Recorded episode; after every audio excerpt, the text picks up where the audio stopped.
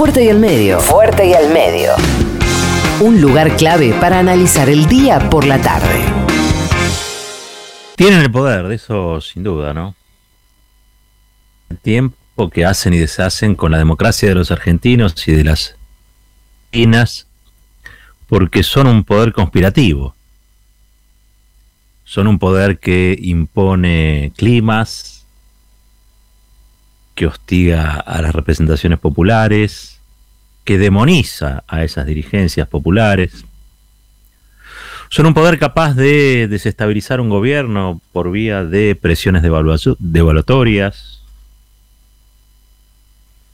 Son realmente un poder que hasta puede arrinconar a un gobierno generando condiciones económico-financieras que compliquen el devenir de los acontecimientos o la, misma gestión. Son un poder. Ese poder cada vez más se describe como el poder mediático, ¿no? Yo siempre digo en realidad que ese poder mediático son las terminales de, de la Asociación Empresaria Argentina. Creo que se entiende mejor. Clarín, La Nación, son las terminales de la Asociación Empresarial Argentina, que tiene un modelo de país. Un modelo, de país que ustedes saben muy bien cómo es, ¿no? Salarios bajos, mucha exclusión y pobreza. Ah, porque en líneas generales ese es el modelo ideológico y de acumulación que ellos quieren. Cualquier otra cosa pone en riesgo sus privilegios. Entonces se aferran y utilizan, utilizan todos sus, sus recursos para diseñar y para imponer estrategias que defiendan esos privilegios y que a su vez conspiren contra la posibilidad de que la democracia de los argentinos produzca un modelo distinto, donde entren 45 millones de personas adentro. Al modelo, al modelo de Clarín Nación, al modelo de la Asociación Empresarial Argentina, le sobran 20 millones de personas. Es un pequeño problema, porque 20 millones de personas es mucha gente. Pero claro, ese, para la Asociación Empresarial Argentina, es un problema de los políticos o de las políticas. No asumen que si quieren conducir un país, si quieren tener el poder que impone la dirección a un país, tienen que resolver para el conjunto de los habitantes de ese país, para el conjunto de los ciudadanos y ciudadanas de ese país. Esa es la pelea de fondo, ¿no? Con este poder mediático que, insisto, son las terminales de la Asociación Empresaria Argentina, pero es poder mediático al fin. Y es un poder mediático que conspira contra la democracia. Conspira contra la democracia. Hace que la democracia sea más débil, hace que la democracia sea de baja intensidad, y yo diría más, conspira contra la República, porque conforma una especie de monarquía mediática a la que van a rendirle tributos jueces, políticos, funcionarios, le rinden tributo para que no rueden sus cabezas. Esa monarquía mediática conspira contra la República también. Porque la República no es otra cosa que el gobierno del pueblo y sus representantes.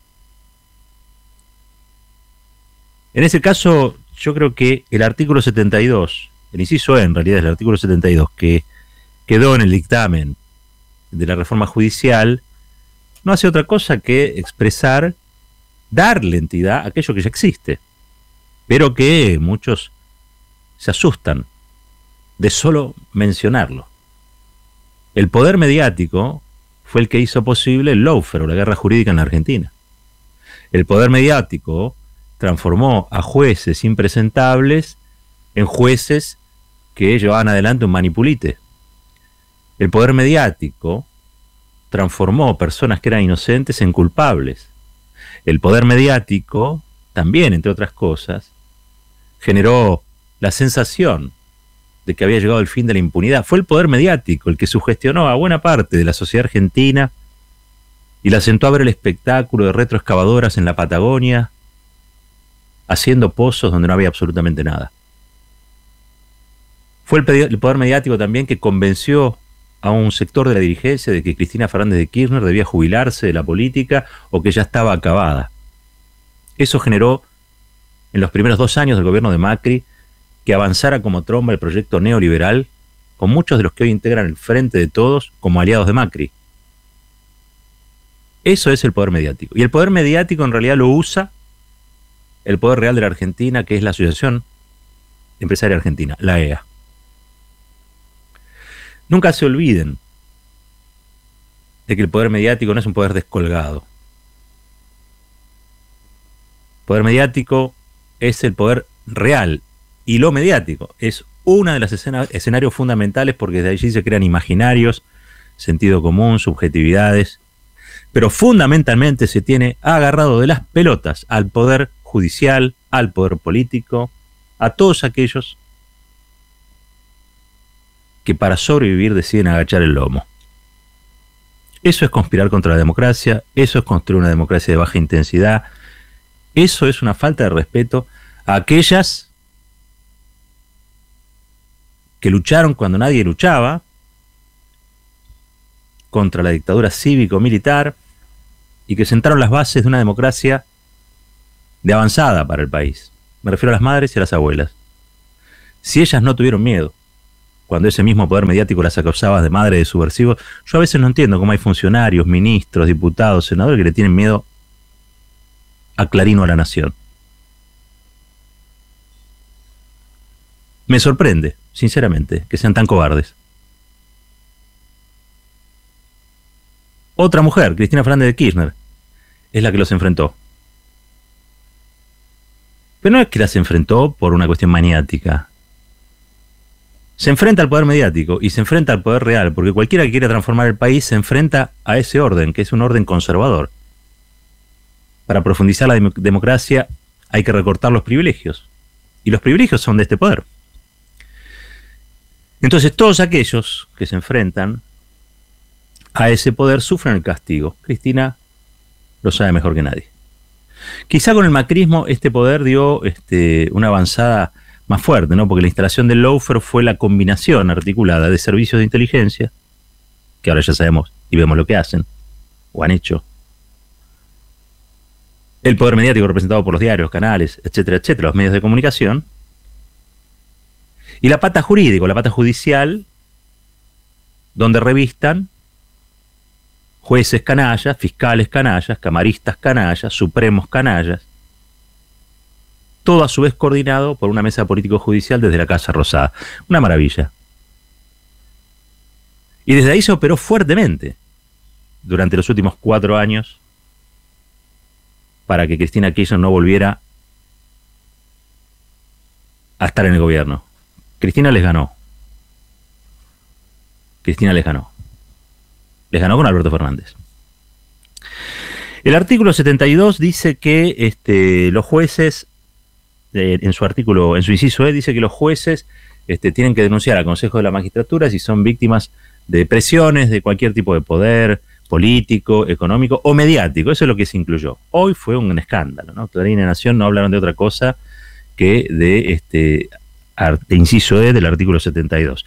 Como si en la Argentina no hubiera un 50% de pobreza, como si en la Argentina la economía estuviese floreciente, como si los problemas de los grupos mediáticos, vamos a decirlo así, fueron los problemas de todos los argentinos, cacarearon absolutamente todos, absolutamente todos.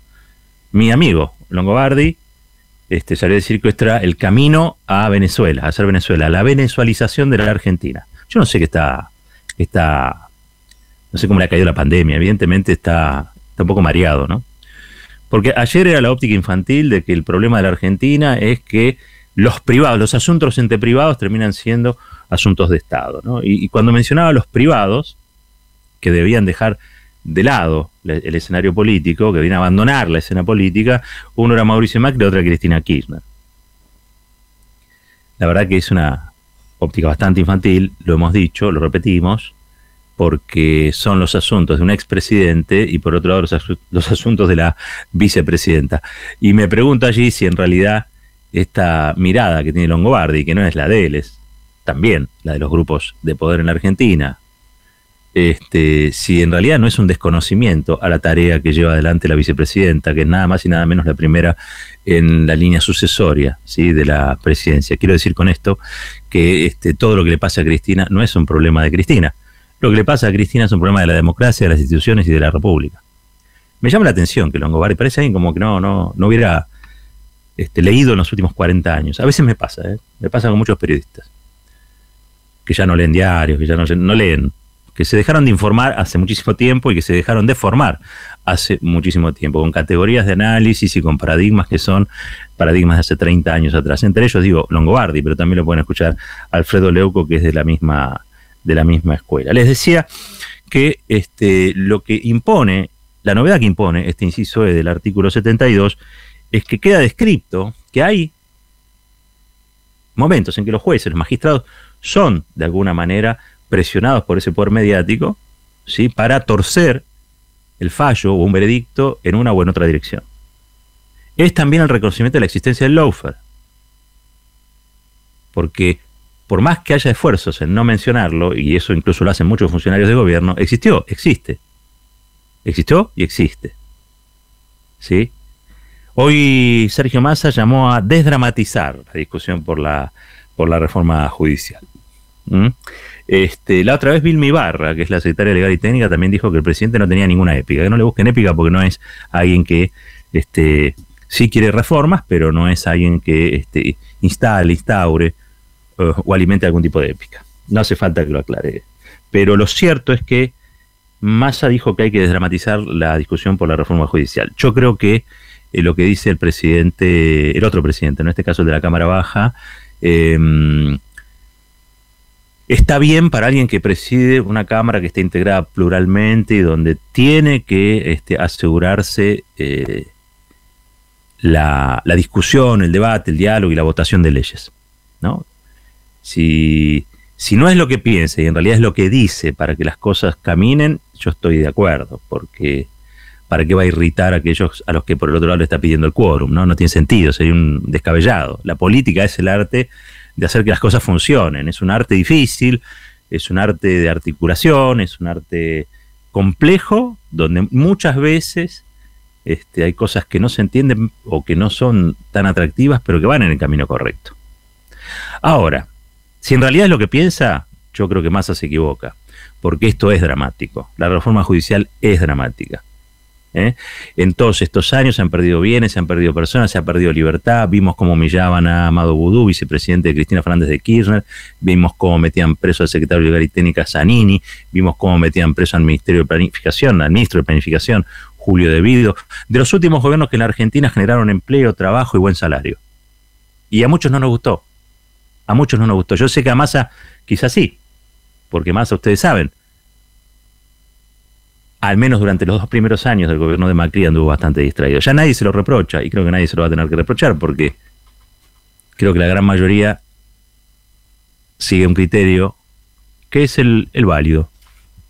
A la gente se la critica cuando hace lo malo, pero cuando hace lo bueno, se lo estimula y se lo celebra. Así que vamos a estimular y vamos a celebrar que más esté hoy donde esté, pero que respete un poco a aquellos que vivimos esos años de modo dramático, o porque pedíamos el trabajo, o porque nos perseguían, o porque nosotros decíamos que éramos una, porquería, ¿no? Este, o porque todos estos sistemas, si hubieran durado un poquito más en el tiempo, sinceramente hubieran terminado en una especie de racia con 400 dirigentes detenidos. Dirigentes, periodistas, actores, todos los que se habían manifestado en algún momento a favor del modelo inclusivo, nacional y popular desarrollado entre el 2013 y el 2015. Con lo cual, modelo al que él adhirió hasta el año 2000, 2012-2013, si yo no recuerdo mal. Con lo cual, este, insisto, si es parte de un artilugio para asegurar la buena convivencia, decir que hay que dramatizar en la Cámara Baja el tema de la reforma judicial, bueno, está bien. Pero si en verdad lo piensa, un poco de respeto. Respeto, simplemente. Yo sé que lo tiene, hoy está muy amigo incluso de gente que ha sido víctima y ha sido perseguida en ese tiempo, como Máximo Kirchner. Con lo cual, no puedo no puedo desoír o no puedo desatender esa novedad que trajo el tiempo. ¿Sí? Porque uno hace la paz con aquel que estuvo peleado, no hace la paz con el que se lleva bien. Y eso está muy bien, porque si no, se hubiera constituido el frente de todos. Pero insisto, este, más allá de lo ocurrido, más allá de lo ocurrido, lo cierto es que eh, fueron cuatro años de mucha persecución, de mucha represalia, de mucha revancha del macrismo, eh, y han tenido un costado terrible y dramático. Que algunos políticos, algunas políticas, algunos periodistas, algunas periodistas lo han vivido de una manera, este, algunos funcionarios, digo, me estaba acordando de Alejandra Gil Carbó, lo han vivido de una manera este, realmente crítica, pero la gran mayoría del pueblo argentino también, porque perdió empleo, perdió fábricas, perdió empresas, perdió comercios, perdió estabilidad, perdió dinero.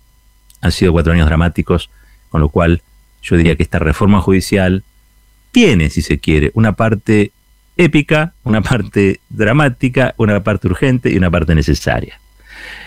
Ahora, si todo eso, no hay que decirlo, porque si no se pierden los votos para, para su votación, para su sanción, este, será seguramente un argumento atendible, por supuesto que sí, argumento de los profesionales de la política. Para terminar, decía, se la pasó Clarina Nación discutiendo este inciso E, artículo 72, y quizás se le pasó lo más importante, y es que en el marco del, dictamen firmado este, en el plenario de comisiones, eh, ha avanzado, han avanzado una serie de puntos que estaban en el proyecto original muy importantes y hay uno que no, que es este, el que era la fusión del contencioso administrativo y del civil y comercial. Dos fueros clave, dos fueros clave. Pero bueno, también es eso parte de la real política en un punto, ¿no? Esos dos fueros claves que se iban a, fusionar y donde se iban a licuar el poder de esos jueces van a quedar intocados o intocables. Entiendo que eso va a facilitar que se voten entre otras cosas, las otras reformas o, los otros capítulos de la reforma, fundamentalmente lo que tiene que ver con los jueces federales o los mal llamados comodropi, digamos, ¿no? porque en realidad son o más allá de comodropi. Pero bueno, eso seguramente va a ser este, posible que se sancione la, norma, porque todo no se tiene siempre y porque a veces hay que resignar cosas para obtener las fundamentales. 20 minutos pasaron de las 7 de la noche y esto saben que es fuerte y al medio. La reflexión tiene su tiempo, fuerte y al medio, con Roberto Caballero.